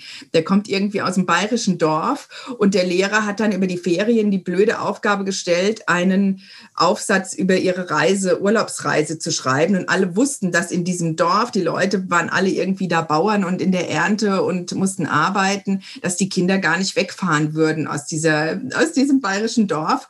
Und deswegen hat er dann einen Schulaufsatz erfunden, über Italien, über seine Italienreise und hat das so schön beschrieben von der Eisdiele bis, zur, bis zum Pizzabäcker, was er da alles erlebt hat, dass er dann am Ende der Stunde nach vorne kommen musste. Er dachte schon, der Lehrer hat das jetzt gemerkt, dass das alles fiktiv war und jetzt kriegt er irgendwie eine Sechs auf diesen ja gar nicht äh, vorhandenen Erlebnisbericht. Und dann musste er das vorlesen und der Lehrer hat gesagt, jetzt seht ihr mal, wie gut das ähm, hier der, wie heißt der, Gerhard gemacht hat und so muss man über seine Reise schreiben. Und das war aber eine fiktive Reise, eine erfundene. Also diese erste Reise hatte dann bei ihm eine ganz andere Komponente. Und das sind so wunderschön geschriebene, wirklich, also man merkt, dass das hier die Creme de la Creme der Journalistinnen und Journalisten und Autorinnen und Autoren am Werk ist und dass die das so, ihr, so ihr Herzblut in diese Artikel Berichte gesteckt haben. Es ist wirklich lesenswert. Ich weiß jetzt nicht die Anzahl, also es sind viele, viele, viele Reiseberichte darin. Ich weiß auch schon, für wen das was ist. Ich kriege manchmal ganz, ganz tolle Rückmeldungen, muss ich jetzt an der Stelle mal sagen. Ich freue mich so, wenn ihr euch hinterher meldet, dass ihr den Podcast gehört habt oder weiterempfohlen habt und dass er euch so gut gefällt. Und beim letzten Mal habe ich von zwei Leuten gehört, von denen ich lange nichts gehört habe und auch gar nicht wusste, dass die den hören.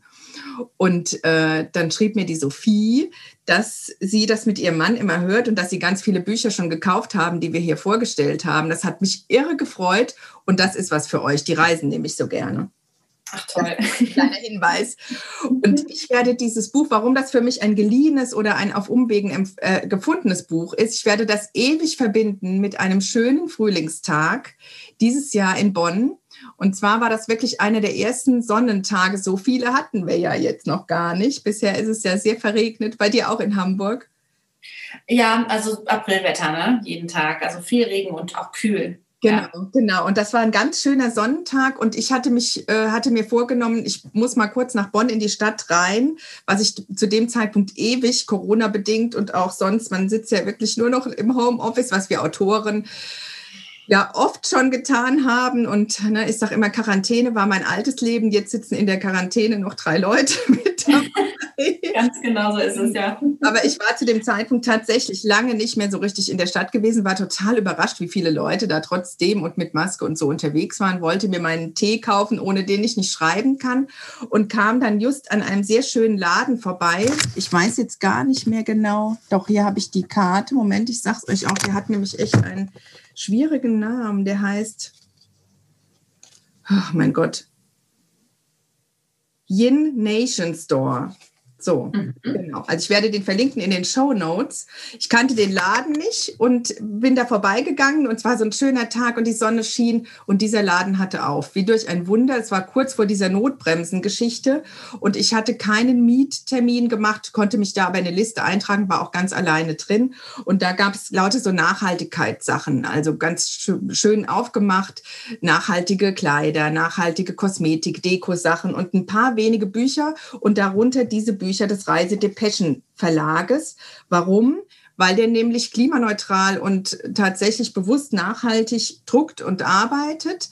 Die haben da auch Nachweis auf ihrer Homepage. Es gibt diesen Verlag erst seit 2018. Es ist eigentlich ein Reiseblog, der dahinter steht. Und dann haben die über Crowdfunding-Projekte die ersten Bücher veröffentlicht weiß jetzt nicht, ob das, das schon dazugehörte oder ob das jetzt normal im Verlag erschienen ist. Und die lagen da aus. Sie sind wirklich von der Haptik ganz toll. Das ist irgendwie auch ein besonderes Papier, auf dem das gedruckt ist, ein Naturpapier, wie sie das selber nennen. Und ja, ich kann es nur empfehlen. Es ist wirklich ganz schön in der Hand zu haben und es ist schön zu lesen. Man kann, das ist so ein Buch, was man immer wieder rausholen kann. Oder auch vielleicht, wenn man eine Reise macht, dann mal guckt, was haben die denn jetzt geschrieben über Jamaika, über LA, über New York, über Paris, über das Unterbewusstsein. Da kann man ja häufiger hinreisen.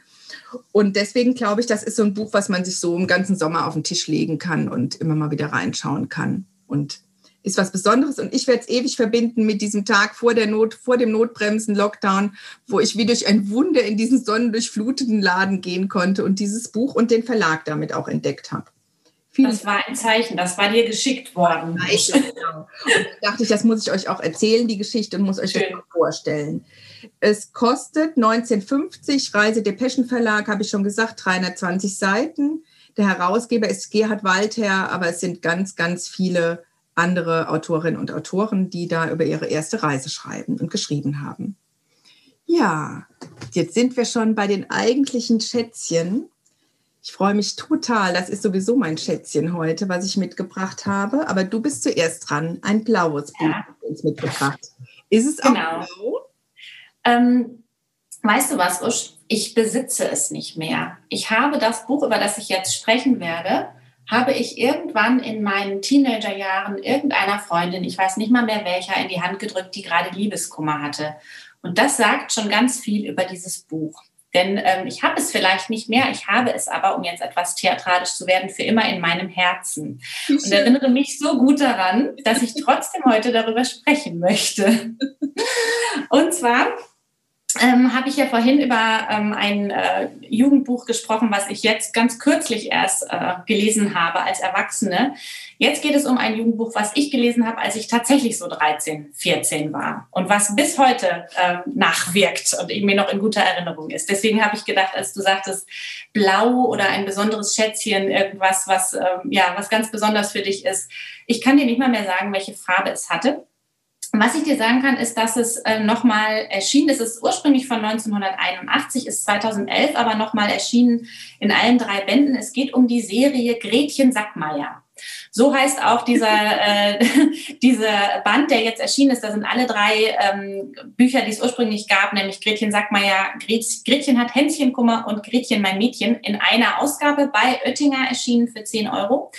Ähm, alles geschrieben von Christine Nöstlinger. Ganz viele Leute ähm, werden sich an diesen Namen erinnern, die in den 70er, 80er, 90er Jahren geboren sind, weil Christine Nösslinger hat über 140 Kinder- und Jugendbücher geschrieben.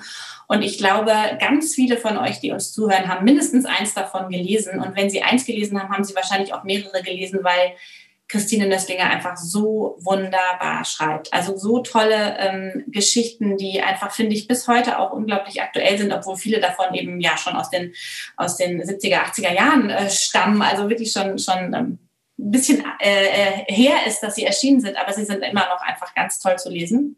Und Gretchen Sackmeier liebe Usch, hat, glaube ich, das behaupte ich jetzt mal, mich zu einer Leserin gemacht.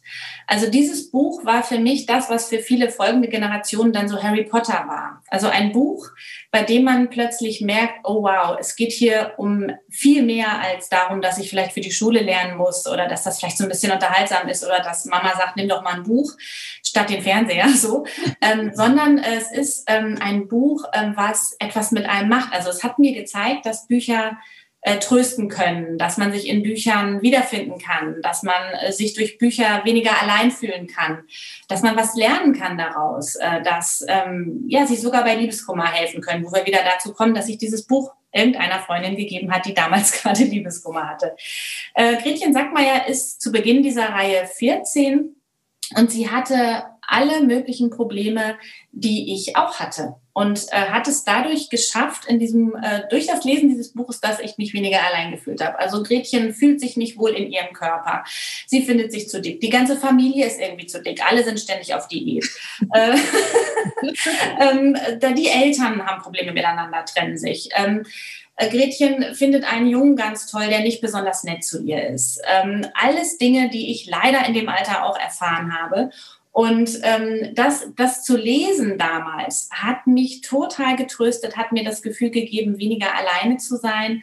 Und äh, deswegen behaupte ich, Christine Nöstlinger hat mich zu einer Leserin gemacht und deswegen ist das, äh, dieses Buch für immer eines, was in meinem Herzen bleiben wird.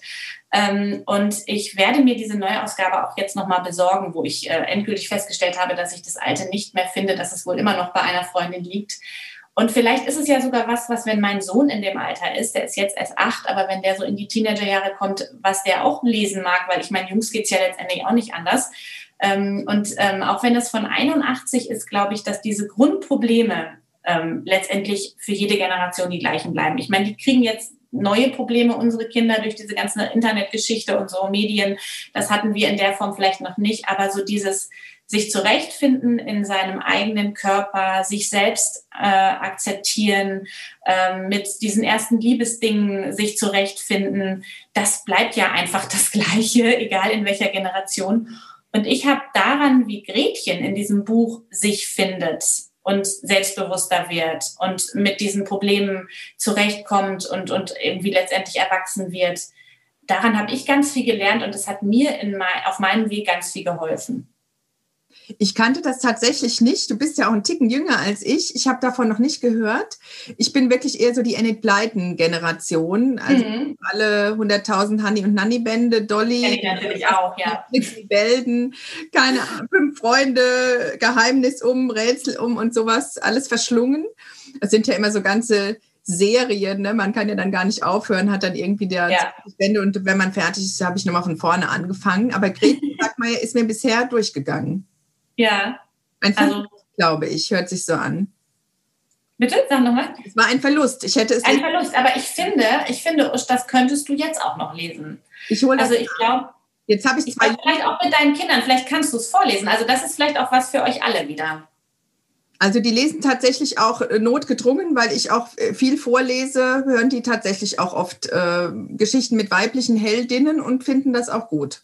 Ja, Nee, und das finde ich, find ich auch richtig so. Also ich, ich weiß nicht, ähm, du hast auch zwei Jungs, oder? Ja, genau. genau. Ja, genau. Und ich glaube, wir, wir erziehen die ja heute auch so, dass die ähm, ja, lernen, viel sich über ihre Gefühle auszutauschen und so. Da müssen die ja jetzt irgendwie durch, dass es irgendwie eine Generation von Männern wird, die einfach auch äh, ja, über Gefühle sprechen kann und ähm, äh, sich, sich ausdrücken kann über das, was sie fühlt und denkt und so. Also mir ist das ganz wichtig. Und von daher ähm, warum nicht auch dieses Buch vorlesen Usch, oder gemeinsam lesen? Und ich finde tatsächlich auch in diesem Kinder- und Jugendbuchbereich sind die Themen, was wir eben schon mal hatten, so universell, mhm. noch mehr tatsächlich als äh, äh, zum Teil im Genre-Roman. Das, das sind ja wirklich alles Sachen, die man, die, die zum Erwachsenwerden dazugehören und diese beiden Gefühlswelten und äh, ne, wie ist das mit dem anderen Geschlecht und was einen da so umtreibt und auch dieses, äh, da komme ich jetzt auch gleich zu, das passt nämlich auch, wir haben so schöne Übergänge. Das passt zu meinem Titel, den ich mitgebracht habe. Möchtest du zu Gretchen Sackmeier noch was sagen? Nein, ich glaube, es ist alles gesagt. Mach du. Dann würde ich nämlich tatsächlich jetzt hier einen eleganten Übergang schaffen. Ich habe nämlich auch einen Coming-of-Age-Roman, mitgebracht und zwar auch aus der, der ist aus der Sicht eines männlichen Protagonisten und der ist aber auch für alle was, also für Männer, Frauen, für junge, alte. Es ist ein wunderschöner Roman. Ich freue mich so, dass ich den jetzt vorstellen kann. Ich habe auch überlegt, nehme ich ihn als Neuerscheinung und dann dachte ich so, ach, da geht er mir fast unter. Ich möchte ihn als blaues Buch vorstellen. Er hat ein zart hellblaues Cover und auf diesem zart hellblauen Cover ist, wenn man so drüber streicht, ihr müsst das unbedingt machen, geht mal in den Buchladen und streicht alle über dieses Buch, Der große Sommer von Ewald Ahrens. Ich hoffe, er hört zu. Ich werde ihn verlinken, vielleicht hört er zu. Und wenn man da so drüber streicht, dann sind da im Dumont Verlag erschienen auch großes Lob an diese, an die Herstellung an der Stelle. Dann sind da so Blubberblasen. Also es ist ein junger Mann, der eintaucht in einem äh, sichtlich unter Wasser im Schwimmbad in einer grünen Badehose, glaube ich. Und ähm, da sieht man dann so die Blasen aufsteigen. Also müsst ihr euch vorstellen, wenn jemand ins Wasser springt, dann äh, steigen ja so Blasen auf und die sind tatsächlich haptisch greifbar auf diesem Buch. Also das ist schon mal ein Knaller, finde ich. Und auch innen drin ist ein Knaller, aber ein ganz leiser Knaller, so ein prickelnder, sprudelnder, ach, eleganter Knaller. Es ist ein leiser, feiner, eleganter Sommerroman. Und es ist ein Coming-of-Age-Roman, der spielt in den Anfang 80er glaube ich, habe ich jetzt mal so nachgerechnet, müsste es sein. Es geht um Friede, er ist 16 Jahre alt, er, er geht, glaube ich, in Bayern in die Schule und muss zur Nachprüfung. Also das ist da wohl zu der Zeit so eine Sache gewesen, dass er, wenn er am Ende des Schuljahres die Versetzung nicht geschafft hat, dann kann er noch mal zur Nachprüfung und dann irgendwie doch weitermachen. In diese Nachprüfung muss er ausgerechnet auch noch in Latte und in Latein und Mathe. Und dafür darf er nicht in Urlaub fahren, sondern die Familie hat entschieden, er, geht zu den Großeltern, die wohnen scheinbar am gleichen Ort und er hat einen sehr, sehr strengen Großvater, den alle bis zu einem gewissen Alter sogar auch siezen mussten. Der ist Professor an der Uniklinik, also eine sehr honorige Persönlichkeit. Die Großmutter ist Künstlerin, genau das Gegenteil von diesem Großvater. Und das ist natürlich jetzt echt ein Grauen, vor allem, weil er auch noch am letzten Tag vor den Ferien oder am ersten Ferientag im Schwimmbad ein Mädchen kennengelernt hat, die er so schön findet, wie er noch nie eine fand. Und zum Glück kann er aber, muss er nicht verreisen, sondern er bleibt an diesem gleichen Ort. Er zieht zu den Großeltern ins Haus, muss immer vormittags pauken und lernen. Und der Großvater hat auch so ein bisschen so seine eigene Art, äh, dem Jungen jetzt hier das was übers Leben beizubringen.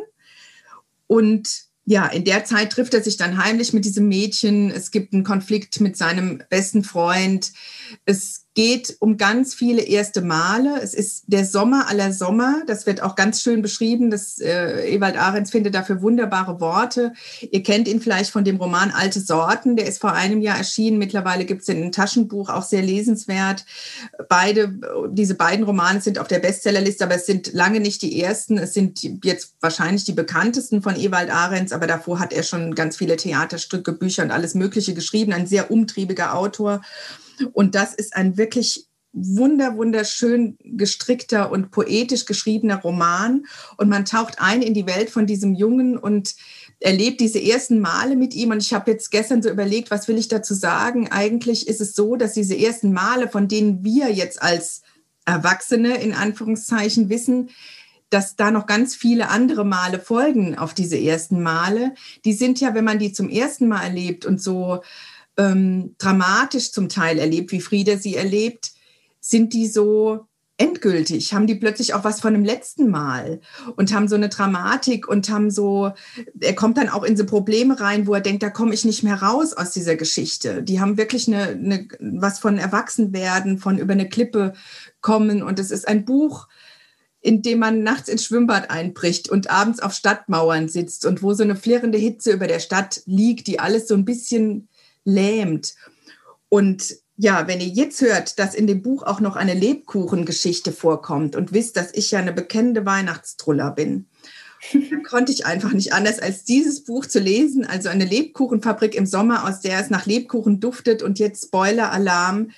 Äh, ich schon mal erkläre, dass Frieda da auch noch Lebkuchen klaut und die seiner Liebsten mitbringt.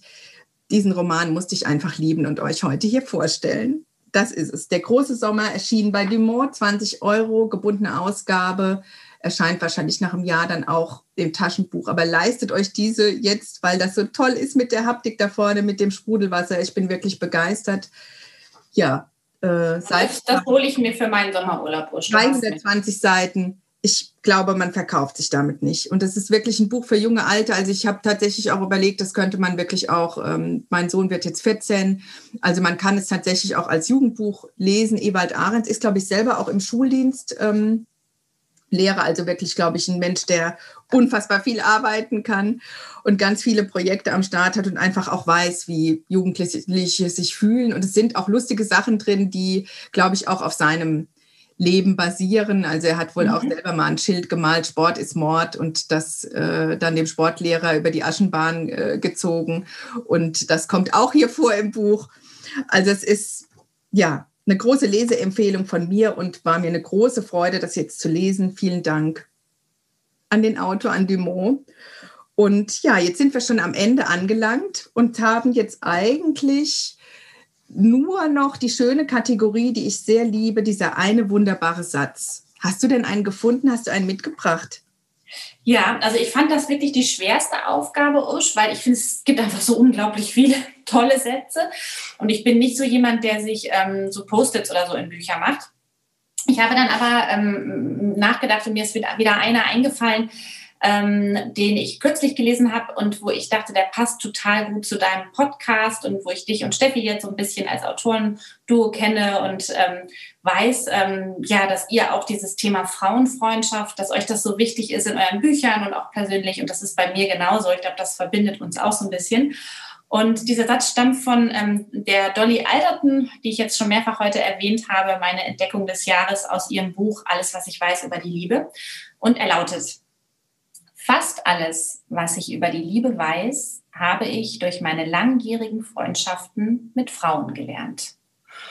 Und das fand ich äh, sehr hübsch, ähm, weil ich finde, da steckt so viel Wahrheit drin. Ich finde, Freundschaften, äh, die, die wir haben, ist so, sind somit das Kostbarste im Leben, was es gibt. Und ich glaube, gerade im vergangenen Jahr haben wir das alle mal wieder so gemerkt. Ne? Also auf wen wir zählen können und mit wem wir trotz Kontaktsperre irgendwie versuchen, Kontakt zu haben und irgendwie zu telefonieren und zu äh, appen und ich weiß nicht was zu skypen, ähm, damit man sich irgendwie trotzdem sehen kann. Und ähm, in meinen Büchern ist es auch so, dass ich, ich finde, dieses Thema Freundschaft manchmal habe ich das Gefühl sogar wichtiger ist als das Thema Liebe, ähm, weil ich finde, die ganz großen Liebesgeschichten sind oft Freundschaften. Wie siehst du das? Das ist bei uns ja tatsächlich auch so. Ich bin dir ganz dolle dankbar für diesen Satz und ich bitte dich, mir den nachher nochmal extra zu schicken. Mach ich. Dass ich mir den aufschreibe, dann hänge ich den hier an meine himbeerfarbene Pinnwand, an der ich meine ganzen Arbeitsmaterialien und Plotzettel und sowas hängen habe und Postkarten. Und dann habe ich den immer vor Augen. Das ist ein großartiger Satz, ein ganz wunderbarer Satz. Ich sehe das auch so. Und es ja. ist tatsächlich ja, äh, bei uns ist es ja wirklich, ist es tatsächlich so, dass wir diese Freundinnenromanen schreiben, in denen auch immer Liebesgeschichten vorkommen, aber dass diese Metaebene, die Freundschaftsebene ja auch eine Liebesgeschichte ist, wenn man es so will, ja. die immer mitläuft und auch einen ganz starken Strang hat. Und das würde ich auch im Leben so, ich habe bei viele Frauen Freundinnen mehr als Männerfreundschaften. Ja äh, ja, habe auch eine Schwester und Nichten und mhm. ja, bei mir ist alles sehr frauenlastig. Ich bin aufgewachsen in einem Haus mit vier Generationen von Frauen. Mein Vater hat das gut durchgestanden, hat sich da sehr gut behauptet. Aber äh, ja, ich habe eine große Liebe zu Frauen und eine große äh, Frauenfreundschafts- ähm, Frauenfreundschaftsfebel und viele Frauenfreunde in meinem Leben. Ich würde das echt so unterstreichen. Total. Ganz, ganz ja. toll. Sag ihn nochmal bitte. Lies uns. Ja. Fast alles, was ich über die Liebe weiß, habe ich durch meine langjährigen Freundschaften mit Frauen gelernt. Ach, das ist so schön. Findet ihr das ja. auch schön da draußen? Ja. ja. Also das ist, wie gesagt, das ist also schon bei meinem ersten Buch Sterne sieht man im Dunkeln geht es ja um diese Freundschaft zwischen Maria und Annie und ich weiß, dass ich bei Lesungen oft gesagt habe, dass eine Sache, die mich so berührt hat am Schreiben dieses Romanes ist, dass aus meiner Erfahrung man über den Verlust einer Liebesbeziehung zu einem Mann irgendwann früher oder später hinwegkommt. Ich finde, über den Verlust einer Freundin kommt man nie hinweg. Und darum geht es unter anderem in diesem Buch. Ich weiß nicht, ob du weißt, was ich meine, aber ich finde, das ist was, worum man immer trauern wird, über eine Freundin, die man vielleicht auf irgendeine Weise verloren hat. Das stimmt. Das ist auch wieder eine ganz eigene Geschichte und ein ganz weites Feld. Und ich finde wirklich, da steckt so viel Wahres drin, auch dass ich glaube, dass Frauen wirklich so die Dinge zusammenhalten mhm. und auch oft so einen Blick auf Sachen haben. Und ich erlebe es jetzt tatsächlich auch mit als Mama von Söhnen. Ich dachte immer, mhm. Äh, ich kriege auch mal Töchter, weil es bei uns so verbreitet war. Und ich lerne da natürlich unheimlich viel über Männer und auch, ähm, dass man dann über sich selber viel mehr reflektiert und wie ist das so und wie sind die Dinge und wie passen die so ineinander. Und Frauen halten wirklich ganz viel bringen viel zusammen und halten viel zusammen. Und da steckt eine unheimliche Kraft drin und auch diese ähm, wir hatten im Vorgespräch auch gestern schon mal drüber gesprochen, diese Stutenbissigkeit, die es ja oft gibt oder auch Neid, dass das eigentlich gar nicht, ja, dass man das wirklich auch gar nicht braucht und dass so eine Kraft auch darin steckt, sich gegenseitig zu stärken. Mhm. Und deswegen, äh, Steffi und ich zum Beispiel haben zusammen ein Frauennetzwerk gegründet. Also wer es nicht weiß, ist meine Mitautorin. Wir schreiben zusammen im Duo und auch alleine. Und wir haben damals in Bonn jetzt schon vor über zehn Jahren ein Frauennetzwerk gegründet. Viele Frauen aus diesem Netzwerk hören auch gerne diesen Podcast und schreiben mir und melden das ganz lieb zurück. Das heißt kreativ am Fluss. Und da geht es im Prinzip auch darum, dass wir uns, wenn wir uns hoffentlich bald mal wieder treffen können, dass wir dann nicht dahin kommen und sagen, ah, oh, ist bei euch auch alles so toll, ist alles so gut gelaufen, sondern äh, dass wir uns gegenseitig hochziehen an den Geschichten der anderen und sagen, guck mal, mhm. Die hat es aber jetzt auch nicht leicht, ne? Und hat es geschafft. Und wenn die es schafft, dann schaffe ich meins auch. Ja, also im Grunde finde ich, müssen wir uns gegenseitig viel mehr Mut machen und viel mehr lieben, natürlich auch, wie es in dem Zitat heißt. Tolles Zitat. Absolut. Und ich habe eins mitgebracht, und zwar den allerersten Satz aus Der große Sommer von Ewald Ahrens da folgen noch ganz viele wunderbare Sätze. Ich habe diese Kategorie, habe ich, glaube ich, in der ersten Folge erzählt, deswegen eingeführt, weil ich finde, dieser eine wunderbare Satz, für den verzeih ich 100 nicht so schöne oder mhm. 1000 Millionen. Also wenn dieser eine Satz drin ist, den ich mir hier an die himbeerfarbene Pinnwand hängen mag und mit durchs Leben nehmen will, dann ist mir alles andere nicht egal. Aber da kann ich über ganz vieles hinwegsehen, oder wenn es auch vielleicht mal nicht so spannend ist oder wie auch immer. Ne? Da bin ich da unheimlich tolerant. Ich bin sowieso sehr tolerante Leserin, aber da bin ich da auch wirklich sehr tolerant. Aber dieser eine wunderbare Satz, der macht für mich ganz viel aus. Und der, bei Ewald Ahrens gibt es davon ganz, ganz viele. Und der allererste, den gebe ich euch jetzt mit auf den Weg. Der heißt, wenn es tatsächlich einer von uns Vieren nach Rio de Janeiro schaffen sollte, dann war das Johann. So. Schön. Macht mich neugierig. Aber du hattest mich auch vorher schon bei dem Buch. Also das hole ich mir nachher. Ist das nicht schön? Ich, mhm. also ich finde, da steckt schon so viel drin. Da geht, da geht für mich eine Welt auf. An, da kann ja alles passieren. Jetzt, ihr wisst, ja so ein bisschen schon, um was es geht, aber wenn man nur diesen ersten einen Satz hat, ähm, da öffnet sich wirklich eine Welt und auch eine Welt an Liebe. Man weiß irgendwie, da ist diese Beziehung mit Johann. Also ich möchte jetzt hier gar nicht literaturwissenschaftlich äh, interpretieren an der Stelle, aber äh, ja, gro großes Kino. Lest es ja, lest überhaupt weiter, macht euch einen schönen, eine schöne Lesezeit. Ich mache wahrscheinlich noch mal einen Podcast vom Sommer, dann gehe ich mal in eine kleine Sommerpause und lese in Ruhe für mich und für euch und tanke auf und schreibe an meinen eigenen Sachen. Liebe Maike, das war mir ein Fest, das war so schön. Du, für mich erst. Das war großen Spaß mit dir gemacht, Usch. Und wie gesagt, ich bin so froh, ähm, ja, dass ich in diesem tollen Podcast zu Gast sein durfte. Es ist sogar dein erster, ne? Hast du ja, ich habe noch nie irgendwie ein Interview für einen Podcast gegeben. Also ähm, ja, es war, hat, hat riesen Spaß gemacht. Dabei gibt vielen, vielen es so viele Artikel und so viele großartige Interviews und alles Mögliche und Lesungen. Ihr könnt auch gucken, wenn ihr der Maike folgen wollt. Auf Instagram erfährt man bestimmt auch, wo die nächsten Lesungen sein werden oder auch Online-Lesungen, wenn es denn hoffentlich jetzt bald mal wieder äh, ja. geht oder hybrid losgeht, wie auch immer. Also da könnt ihr ihr auch folgen und gucken, wie das, ob, ob ihr auch mal bei einer Lesung teilnehmen könnt. Und das ist ja wieder der Vorteil, wenn man jetzt halt nicht nach Leipzig kommt oder nicht nach Hamburg kommt, dass man dann vielleicht auch mal online dich hören kann. Ja, da freue ich mich. Könnt ihr sowieso. Also packt euch die Koffer voll, geht damit auf den Balkon, in den Garten oder ähm, wenn es denn wieder möglich ist, fahrt damit ans Meer oder wo auch immer. Habt es gut, passt auf euch auf und wenn euch dieser Podcast gefällt, wie immer, abonniert ihn gerne, sagt es weiter und empfehlt ihn anderen, die auch gerne lesen. Ich würde mich sehr freuen und ich freue mich über alles, was ihr mir schreibt, über euer Feedback. Und ganz liebe Grüße. Fühlt euch gedrückt und geherzt. Ich besorge mir jetzt auch ganz viele von den Büchern, die die Maike empfohlen hat. Das hat mir echt Spaß gemacht mit dir. Und ja, wer weiß, wo wir uns bald sehen. Ich hoffe, wir treffen uns auf einer Buchmesse oder mal in Hamburg oder in Köln oder wie auch immer. Ich würde Das hoffe ich auch. Ich glaube, dieses Jahr klappt Das hoffe ich sehr. Ganz viel Spaß und viel Freude und viel Erfolg mit deinem neuen Buch, Der winzige Lied. Und ja, viel Spaß beim Schreiben. Lass es dir gut gehen. Ihr auch da draußen. Mach's gut. Tschüss. Tschüss.